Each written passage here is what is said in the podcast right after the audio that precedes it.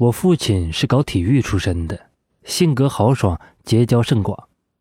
我高三那年，他带我去苏州考国家篮球二级运动员。当时一家篮球俱乐部的教练是他的朋友，恰好带队在苏州，于是两个人就约了吃饭。我爸不好把我一个人扔在酒店里，所以我也参加了。我从小就接触各种各样搞体育的人，这些搞体育的。在我看来，大多数都跟绿林好汉似的，豪爽爱喝酒，所以开席没多久，大家就喝开了，气氛活跃起来。席间有一位做生意的老板，我这里姑且算他姓陈。他想投资一家篮球俱乐部，然后这位教练就问他：“现在篮球职业化、商业化还不是很成熟，情况比较复杂，干嘛要挑这个时候进来？不如等几年，等情况明朗了再做决定。”陈老板说：“他自己本行的生意做的挺不错，但因为觉得那一行发展空间有限，做的再大也就那么大个盘子，有天花板限制，所以这些年一直在谋求多元化发展，想趟出一条新路子。然后就有人说，搞篮球俱乐部是可以，但现在风险太大，因为那时候还算是刚起步，搞不好的话就不是先驱，而是先烈了。”见一桌子的业内人士都劝他不要搞，陈老板也就不提这茬了。但是酒越喝越发牢骚，说他自己除了老本行以外，这些年进军新产业，但干哪行哪行不行，全都折戟沉沙，没一行成的。到了篮球产业这里，不要说成不成的事情了，连门大家都劝他不要进，想想觉得特郁闷。有人就劝解说。人是有命的，说不定你命里注定这几年会投资不顺。这一说不得了，还真就说到他心坎上了，就在那感叹，说确实是的，他有感觉，他就觉得是哪里不对劲儿。只要他一投别的行业，就觉得无形当中有根长矛在戳他后背一样。最后问桌子上的人有没有谁认识能人会调风水的，说一定得改改风水。否则这辈子就只能憋死在老本行里了。其实，如果换其他人，或许压根儿就不会有他这个烦恼。他自己说老本行发展空间有限，有天花板什么的，但其实他的生意很大，只不过这人眼界高，所以一直想有新突破，更上一层楼。我爸就说他认识一个人，然后把这个人的事迹说了一遍。这人我是认识的。而且很熟，从小就熟，因为我爸经常喊他喝酒。姓张，我一般喊他张叔叔。张叔年轻的时候是个电工，后来做各种设备仪器的销售，比如摄影器材呀、音响设备啊之类的，但生意一直做不大，所以闲的时候会帮人看看风水。他这门本事，据他自己说，是年轻的时候自己的一个兄弟在东北出了事儿。然后他去东北救场，机缘巧合之下，在那里不知怎么遇到了高人，跟那人学的。这个学艺的具体经历，我现在真记不太清了，还是十几年前有一次我请他喝酒时听他提到的。不过这人看风水确实厉害，而且为人挺仗义的，因为那时候我爸对他好，所以我爸去世之后的丧事以及我结婚的喜事儿。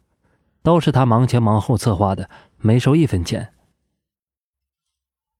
反正最后这陈姓老板听了，觉得这人靠谱，就请我爸帮忙把张叔给请过来。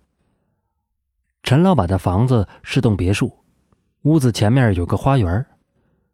张叔过去前前后后转了一遍，最后落脚在花园里，说毛病就在这里。人就问：这花园哪里不好吗？张叔说：“不是不好，这花园很好，但就是太好了，所以才导致你只能右手于老本行，永远没法突破出来。好比画地为牢。画地为牢这个词儿有点吓人，于是人家肯定问有没有什么破解的方法。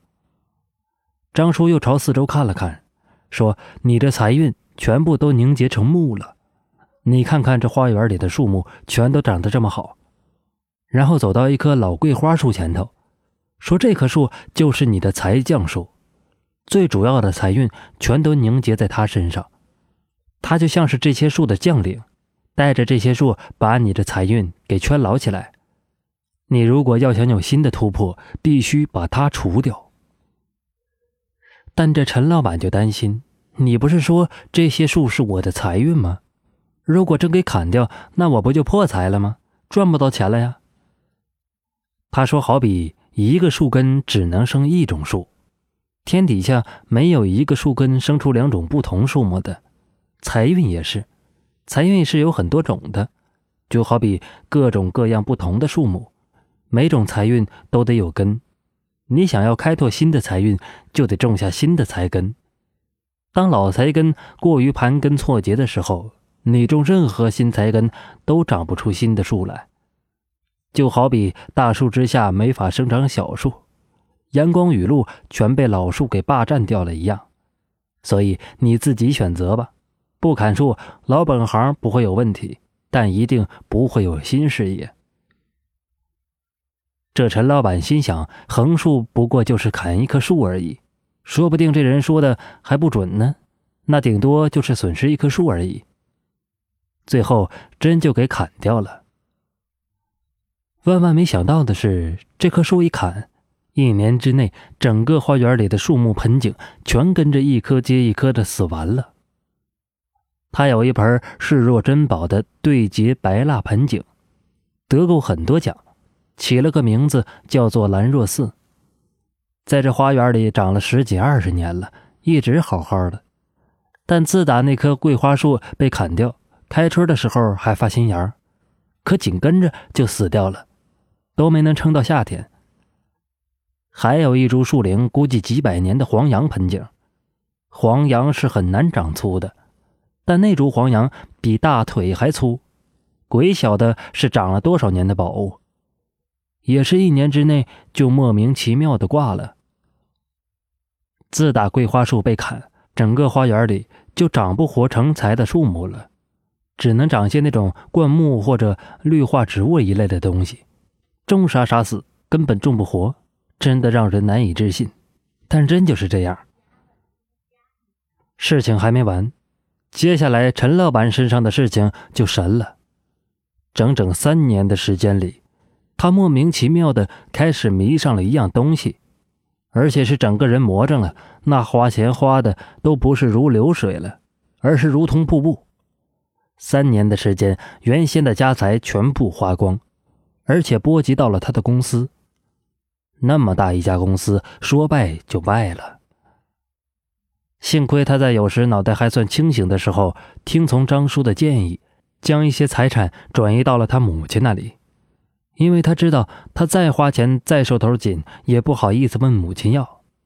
也幸亏张叔教他留了这一手，他才不至于被一棒子从天堂打到地狱。不过最后结果是好的。他东山再起了，这次起来靠的是别的产业。他终于做起来了，并且是做完一个领域再投另一个领域，连做三四行，全都大获成功。要知道，这几个行业全都是风马牛不相干的行业，可他全行，无一失手。有时我想起这件事儿，觉得虽是风水导致的，但风水最终还是通过人来实现的。所以人生道理是一样的，也就是说，人去救财不要紧。有句老话说得好：“旧的不去，新的不来。”旧的财根不给他彻底铲除，新钱新事业说不定永远不会来。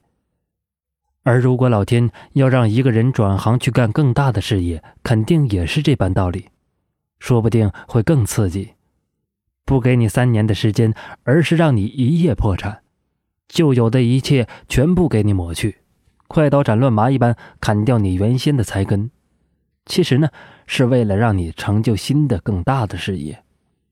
塞翁失马，焉知非福。最后就是，人呐，什么时候都得留个后手。没后手的话，这种情况能不能挺得过去，就不知道了。